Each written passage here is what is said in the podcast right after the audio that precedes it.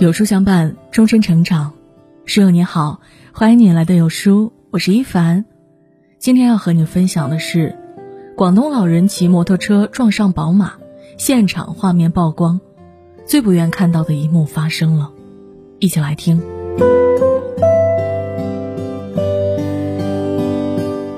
先来看一下监控，四月十九日，广东茂名城市中心一个宽阔的路口。一位老人骑着摩托车驶向路边的停车位，可能是因为有一定的坡度，老人一时没能掌控住车身，连人带车一头扎向了一旁的蓝色宝马。保安看到后连忙上前将人扶起，老人站起身子，看起来并无大碍。这本是一起再简单不过的意外，宝马车主不追究因老人的过失造成的车损，已经是非常有修养了。没想到老人的家属却倒打一耙。以老人摔伤为由，向车主陈女士索要医药费，这不是明目张胆的讹人吗？车子端端正正的停在车位上，是他自己撞了上来。之后，陈女士的车被拖走，在进行事故调查的过程中，他还听到这样的论调：他年纪大了，你就奈何不了他，你一个开宝马的和一个老人计较什么？对此，陈女士感到很委屈，买车的钱是自己辛辛苦苦挣来的。先不说自己是不是有钱人，就算是，凭什么要承担不属于自己的责任呢？而且他们就可以胡搅蛮缠，要钱给钱吗？这不是什么大事，但是确实挺闹心的。如果是你遇到类似的事情会怎么处理？在帮陈女士出谋划策之前呢，我想和大家一起聊聊这起案件中的三个歪理。第一，我弱我有理。中国人的传统道德观里，对弱者总是温情脉脉。尊老爱幼，死者为大，成了很多人根深蒂固的思维方式。但是这些都不应该成为无赖的挡箭牌和护身符啊！还记得杭州樊胜美事件吗？一个二十三岁的姑娘在杭州努力打拼，好不容易有了一份不错的工作，可是全家老少都趴在她身上当吸血虫。一次意外，她被潮水卷走，公司出于人道主义，想给女孩家人一笔两万元的抚恤金。女孩的家人直接开口加价，要求六万。公司老板是一个厚道人，毕竟人死为大，他同意了。没想到三天后，女孩父母突然折回，向公司索赔三十五万，并且明明白白的告诉他们：“我还有一个儿子，我要为他付首付。”直到这一刻，大家才看清这对父母的真面目。面对电视节目的调解，女孩的家人依然不依不饶。节目中，我们没有看到最终的结果。但是显然，这对父母不会善罢甘休。如果你认可谁弱谁有理，也就意味着你的善意成了无赖的制造机。第二，你父你活该。一个经典案例：一个小伙一边玩手机，一边驾驶着电动三轮车。黄女士开着车子，恰巧行至路口，看到三轮车迎面而来，没有任何减速，连忙按喇叭。但是小伙玩的太入神，压根儿没有在意。结果可想而知，撞了个正着。黄女士的宝马左前车灯外壳破裂，修好要花一万三千多元。鉴于小伙只有十五岁，哥哥小王也只是一名收入低微的快递员，黄女士便将赔偿一减再减，最后双方在警察面前达成协议四千元。可即便如此，小王兄弟俩也没能允诺，并且理直气壮地对黄女士说：“你这么有钱，你也不差这点钱，为什么一定要让我赔？”我上次撞了保时捷都没赔那么多，你为什么让我赔这么多？如果穷可以理所当然的成为道德绑架的武器，那么一个人努力变好的意义又是什么呢？第三，遇事绝不和稀泥。汽车被碰撞本是一件小事，陈女士却不得不向媒体喊冤。对方的胡搅蛮缠是一方面，更重要的原因是和稀泥的调解方式。人民日报曾经点名批评过一起偷瓜小案。河南鹤壁，瓜农庞大哥承包了百亩瓜田，好不容易有了收成，没想到经常有人过来顺手牵羊，有的村民偷得不过瘾，直接开着三轮车来装。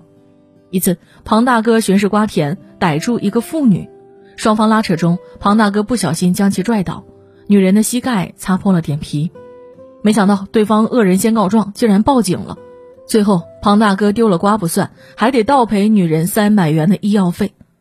得知消息，庞大哥的合伙人委屈的泣不成声，辛辛苦苦种的瓜，偷的比卖的还多，不仅没有一个说法，还得给小偷钱。天底下哪有这样的道理啊？庞大哥也欲哭无泪。后来看到有人来偷瓜，他是撵也不敢撵，拦也不敢拦，甚至都不敢大声叫，怕吓到对方。好人吃了亏，坏人没报应。长此以往，在这样的世界里，良善之辈注定头破血流。那么，如何应对这样的弱者？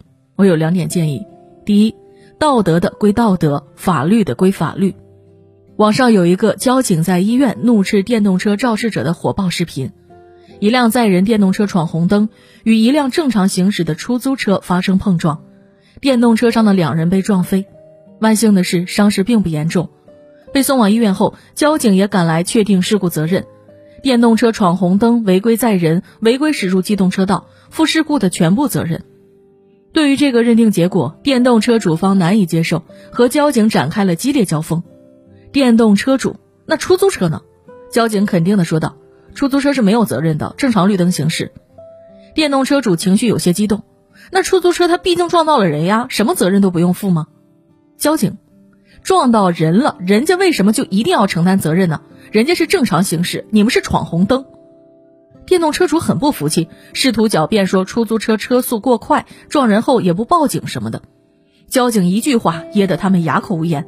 他怎么没报警？我不是到现场了吗？出租车一没超速，二没闯红灯，你说他违规的法律依据呢？听完这段对话，网友大呼解气。在法律面前，无所谓强者弱者，我们要追究的是谁对谁错，而不是谁强谁弱。让道德的归道德，让法律的归法律。世道变好，就是从每一个人的错误都得到应有的惩罚开始。第二，向往光明就别做省油的灯。一个老人在电梯里抽烟，你会劝阻吗？我想很多人会睁一只眼闭一只眼，但是有人偏要多管闲事。河南郑州，骨科医生杨帆刚进小区电梯，就发现一位老人在吞云吐雾，被呛得一阵咳嗽。杨帆就好心劝谏老人：“大爷，抽烟原本就对身体不好，更何况还是在电梯里，楼里还有孕妇和孩子。”没想到老人不仅不听，还反唇相讥，两人从电梯一直争执到物业办公室。经过物业工作人员的劝解，杨帆离去。可是待在物业办公室的老人却依然还在数落杨帆，最后情绪激动晕倒在地。救护车赶来将老人送往医院，因心脏病，老人抢救无效离世。之后，老人的家属将杨帆告上法庭，要求杨帆赔偿丧葬费、精神损失费等共四十万元。虽然对于老人的去世深表歉意，但是杨帆却没有一味退缩，而是积极应诉。一审判定杨帆的劝烟行为与老人猝死之间没有必然的因果关系，但老人确实是在与杨帆争吵过后猝死的。基于公平原则，杨帆应当向老人家属赔偿一点五万元。事情曝光后，大家纷纷为杨帆鸣不平。之后二审开庭，杨帆继续申辩。法院不仅认定杨帆与老人的死亡没有任何关系，还判定杨帆不用承担任何赔偿和责任。不惹事也别怕事。如果法律和人情都对破坏规则的弱者网开一面，那么我们都是道德崩坏的帮凶。今天的这篇文章并不是号召大家去讨伐弱者，而是想和大家认清一个真相：所谓正义，就是不要对好人太坏。对坏人太好，不论是非，各打五十大板，看上去一团和气，但是不公不义的怨气已经深埋心底。不要对好人太坏，对坏人太好，否则本该伸张的正义，就是对受害者的二次伤害。点亮赞和再看，不让好人吃亏，不让坏人得逞。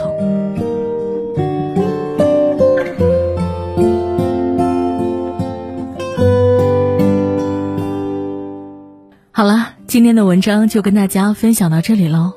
如果您喜欢今天的文章，或者有自己的看法和见解，欢迎在文末留言区和有书君留言互动哦。想要每天及时收听有书的暖心好文章，欢迎您在文末点个再看。觉得有书的文章还不错，也欢迎分享到朋友圈。欢迎将有书公众号推荐给朋友们，这就是对有书君最大的支持。明天同一时间。我们不见不散。